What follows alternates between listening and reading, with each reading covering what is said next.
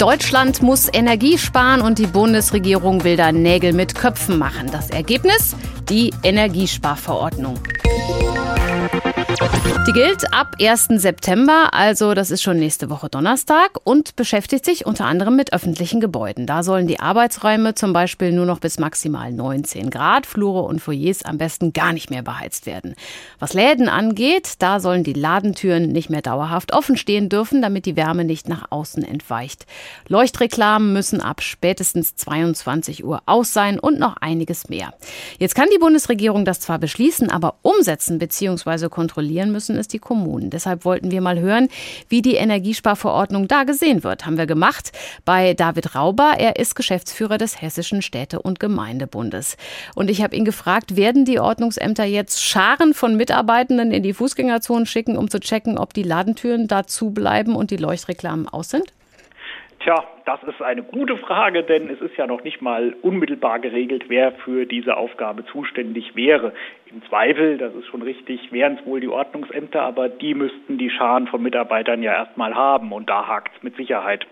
Wenn ich mir das jetzt so vorstelle, ich komme im Herbst um 23 Uhr aus dem Kino, laufe durch eine quasi abgedunkelte Stadt, steige an einer abgedunkelten Bahn- oder Bushaltestelle aus, das finde ich ehrlich gesagt sehr gruselig. Und so ein dunkles Schaufenster ist vielleicht auch schneller eingeschlagen. Was ist denn mit dem Sicherheitsaspekt?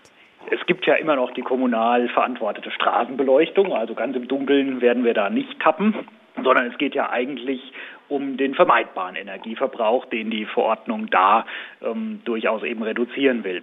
Aber abgesehen davon, wenn jetzt so eine Leuchtreklame um 22 Uhr ausgeschaltet werden muss, dann erfüllt sie ja ihren Zweck nicht. Wer gibt denn den Werbetreibenden das Geld zurück, wenn seine Reklame am Bushäuschen nachts nicht mehr zu sehen ist? Sie? Naja, das ist dann wohl auch eine Frage davon, wie der Vertrag aussieht zwischen demjenigen, der die Werbung veranlasst hat und demjenigen, der die Fläche zur Verfügung stellt. Zudem ist es ja auch so, dass zumindest tagsüber das Ganze ja zu sehen ist vor 22 Uhr sodass da sicherlich Futter für die Tätigkeit der Gerichte zu vermuten ist, aber nicht unbedingt, dass das jetzt künftig kostenlos zu haben ist. In öffentlichen Gebäuden sollen die Flure und Foyers am besten kalt bleiben. Das würde aber dann doch bedeuten, dass auch die Arbeitszimmer zu sind, weil die ja sonst auch kalt würden. Widerspricht das nicht dem Charakter eines öffentlichen Gebäudes, ein Bürgerbüro zum Beispiel, in dem ich auf dem Flur friere und sich die Mitarbeiter in ihren warmen Büros verschanzt haben? Das ist ja nicht besonders freundlich. Das ist nicht besonders freundlich, wobei wir natürlich auch Erfahrungen aus zwei Corona-Wintern jetzt auch haben, wo eben vor Ort doch mit Augenmaß die dann passenden Lösungen gefunden werden konnten. Denken Sie daran, dass Sie bei Bürgerbüros jetzt viel öfter auch mit Terminvergabe arbeiten und Wartezeiten reduziert werden können. Also von daher fangen wir nicht bei Null an, sondern haben ja insbesondere durch Corona die eine oder andere Erfahrung, wie man trotz Lüften auch im Winter beispielsweise halt doch noch den Betrieb aufrechterhalten kann. Also da bin ich guter Dinge, wenn das nicht so dogmatisch gehandhabt wird, denn Rathaus ist auch nicht gleich Rathaus. Denken Sie an die schönen alten Fachwerkrathäuser mhm. von Alsfeld und Michelstadt. Dann gibt es aber auch viele aus den 60ern und 70ern, wo Sie noch aus dem Fenster raus heizen, wenn Sie denn heizen.